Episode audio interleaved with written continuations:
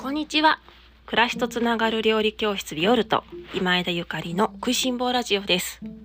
このラジオは岡山県岡山市にキッチンスタジオを持つビオルトがお送りする食いしん坊の食いしん坊による食いしん坊のためのラジオです。お料理のこと、暮らしにまつわること、美味しい未来につながるお話を岡山県より配信しております。今日はイタリア料理の基本であるソフリットのお話をさせていただこうかと思っています。ソフリット皆様聞いたことがありますか？イタリアでは基本のお料理です。お料理というかだしみたいな概念ですかね。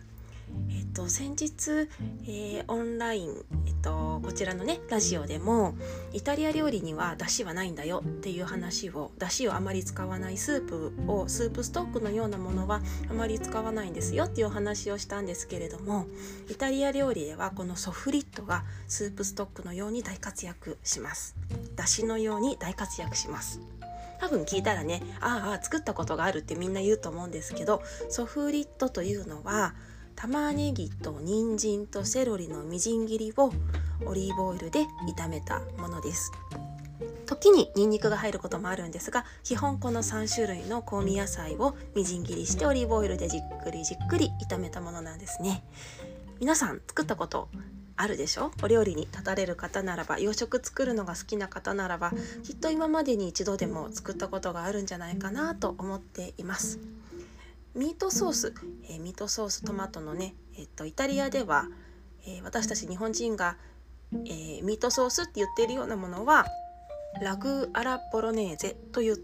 うんですけれどもそのラグアラボロネーゼを作る時にも必ず活躍する、野菜い野菜のみじん切り炒めですね。今日はそのソフリットの作り方を、えー言葉で音声で丁寧に丁寧にご紹介させていただきたいと思っております。作っておくと本当に便利だから皆さんぜひまず、えー玉ねぎをみじん切りします。そしてセロリもみじん切りします。人参もみじん切りしますこの時に、えーお野菜のそれぞれのお野菜の比なんですけれども私は基本的には玉ねぎがそうだな1.5人参1セロリ1ぐらいの、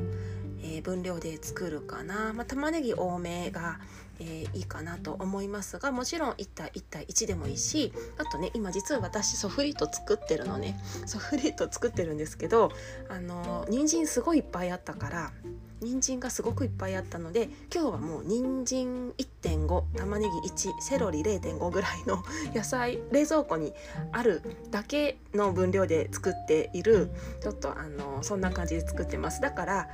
まあ自由ですね。自由。自由だけど、まあ、人参たくさん入ったら人参の味がたくさんすると思ってください。セロリがたくさん入ってればセロリの味がすると思ってください。そしてみじん切りしたらそれをお鍋に入れます。お鍋に入れます。オリーブオイルはまだ入ってません。オリーブオイルは入れないでまずはみじん切りした野菜を、えーお鍋に入れるのね。でこの時に、えーすごく大事なのはみじん切り切れる包丁で切らないっていうのが大事なのね。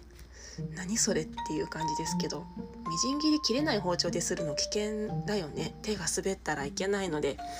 そうなんですけどあのスパッと切れる研いだばっかりの包丁でみじん切り作るとね野菜の細胞が壊れないんですよ。そうすると野菜の細胞壊れないのであの水が出てこないの野菜から。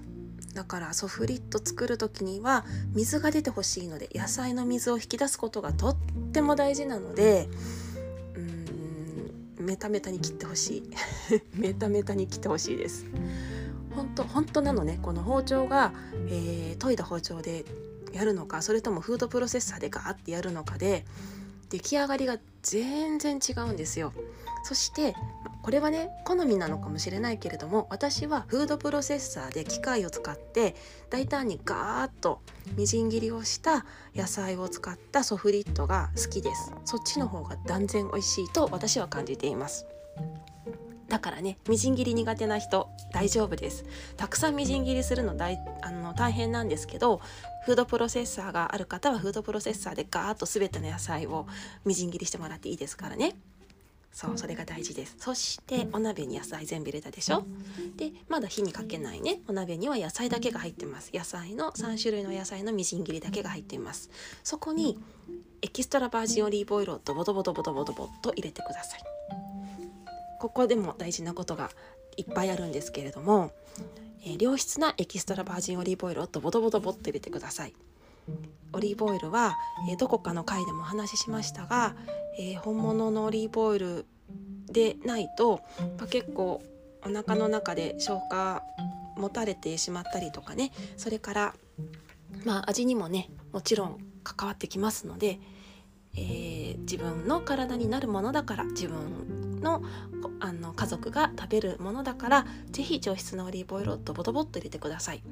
ドボドボですドボドボ。えっ、とソフリットっていう言葉のね語源はフリットフリットっていう言葉が入ってますけど皆さんフリットっていうとどんなイメージですか？何かフリットって聞いたことありませんか？フリットってなんか揚げ物みたいなねイメージありますよねそのあの通りでソフリットっていうのはたっぷりの油を使って、えー、お野菜を炒めるお料理なのね。だからここはドボドボ入れます。ドボドボ入れても大丈夫です。大丈夫。って言ってもねあの揚げ物ほど入れないでくださいね。揚げ物ほど入れなくていい。日本人の感覚でああ結構入れてるね。っていうぐらいのあの量でドボッと入れてください。遠慮せずに入れてくださいね。で今は今度じゃあお鍋に、えー、野菜とオリーブオイルが入りました。そしたら次にお塩をそこで振りかけてください。お塩を必ず一番最初に振りかける。そう。最初に塩を入れるが大事です。最初にお塩を入れることによって野菜って塩を振ると水出てきますよね。その水が出てほしいんですね。さっきあの切れない包丁で野菜切ってって言ったんですけれども全く同じで野菜から水分出したいので切れない包丁で切る。メタメタに切る。そして、えー、お塩を一番最初に振ることによって油、えーと、野菜からお水を水分を引き出してあげます。そこで混ぜる。まだ火ついてないですよ。まだ冷たいです。バッチリです。そして次に初めて火にかけます。えっと日本のね炒め物って、まあ、中華料理から来ていることが概念が来ているのかな。まあ10、10、っていうイメージを持たれている方多いかもしれないんですけれども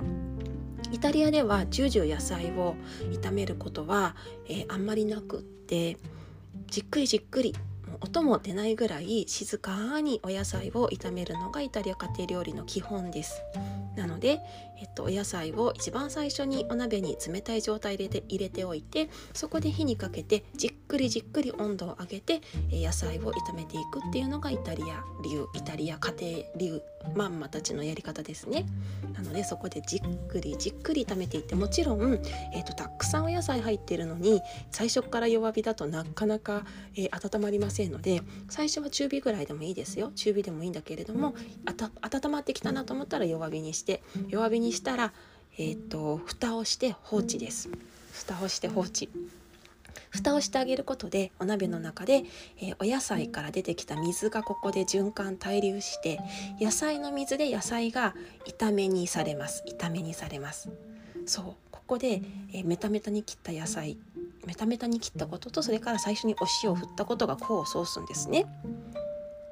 ちゃんとメタメタに切ってたりお塩を振っていれば絶対に絶対にたくさん水が出てくるから焦げることは多分ないはず。あとはドボドボオリーブオイルを入れていれば大丈夫。もし焦げたら野菜が少なかったかもしくは綺麗に切ってしまったかもしくは塩を振ってなかったかかな？火が強すぎたかですかね。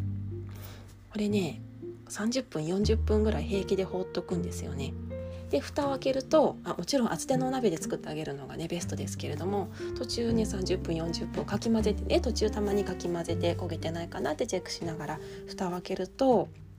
お野菜がオリーブオイルの中でくったくたに煮えていてすっごくいい香りがそしてすごくあの旨味の強いものが出来上がっています。これが、えー、ソフリットですね。このソフリットを使ってうんとその先ほどのラグーをミートソースを作ったりとかそれからソフリットでスパゲッティソフリットだけのスパゲッティも私イタリアで食べたことがあるんですけど野菜ラグーですね。も美味しいしスープの、えー、それこそだしですね。野菜だしにしてあげてもいいしそれでお肉を煮てあげてもいいし卵焼きに入れてもいいしさまざまな使い方ができますそしてこのソフリットは、えーと、保存することができますので油でね多めの油でくったくたに煮ているので特に今の季節でしたら冬寒い冬の季節でしたら冷蔵庫の中で清潔な瓶に入れておけばかなり日持ちするので忙しいお仕事忙しい方子育て忙しい方にも絶対重宝すると思いますよ。でね今日私はあのなぜソフリートを作ったか作っているかというと,、え、っとキーマカレーをリクエストされたからです。イタリア料理ではありませんけれども、えっと、インド料理結構イタリア料理と似てるなと思ってるんですね。カレーってイタリアンとすごく似てるなって私は思っていてかその野菜を炒める順番とかすごく似てるのね。でえっとまあ私流の私が作ると私イタリア料理を習った、えー、なんだろうなイタリア料理が染みついているので自分の調理方法に染みついているのでカレーを私がカレーを作るとついついイタリアっぽくなっちゃうんですけれどもキーマカレーはねなんかカレーなのかミートソースなのかみたいな風になっちゃうんですけれどもまあ子供たちにはそれがすごく好評でねで今日お母さんあのキーマカレー作ってということなので、えイタリア流にオリーブオイルでじっくりじっくりソフリットを作ってそしてこれから、えっと、カレー粉カレー粉だったりねスパイス入れてひき肉を入れて、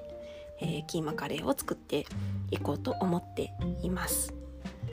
あのー、これもせっかくソフリット作るんであれば、えっとまあ、手間はね一緒ですのでいっぺんにねたくさん作って半分はカレーに今日使ってるんですけど半分は、えー、保存容器に入れて冷蔵庫に入れておくつもりですそしたらねまたあの何かあの時間をかけずにね忙しい時にそれが、えー、何かおや役にね絶対立ってくれるのでソフリットが冷蔵庫に入ってると本当に心強いんですよ。えっと、お写真載せておきますので是非チェックしてみてください。えっと、レシピの分量はあってもあるようなないようなお料理なんですけれどもとイタリア料理ってこういうなんだろうね適当さがいいですよね。適当っていい意味のね適当。私の性質にきっと合ってるんだと思うんですが皆様もあのちょっと寒い時期がねまだまだ続きますが台所に立っているととってもあったかいのでソフリットぜひ作ってみてください。それでは、えー、暮らしとつながる料理教室ビオルト今枝ゆかりでした。今日も美味しい一日をお過ごしください。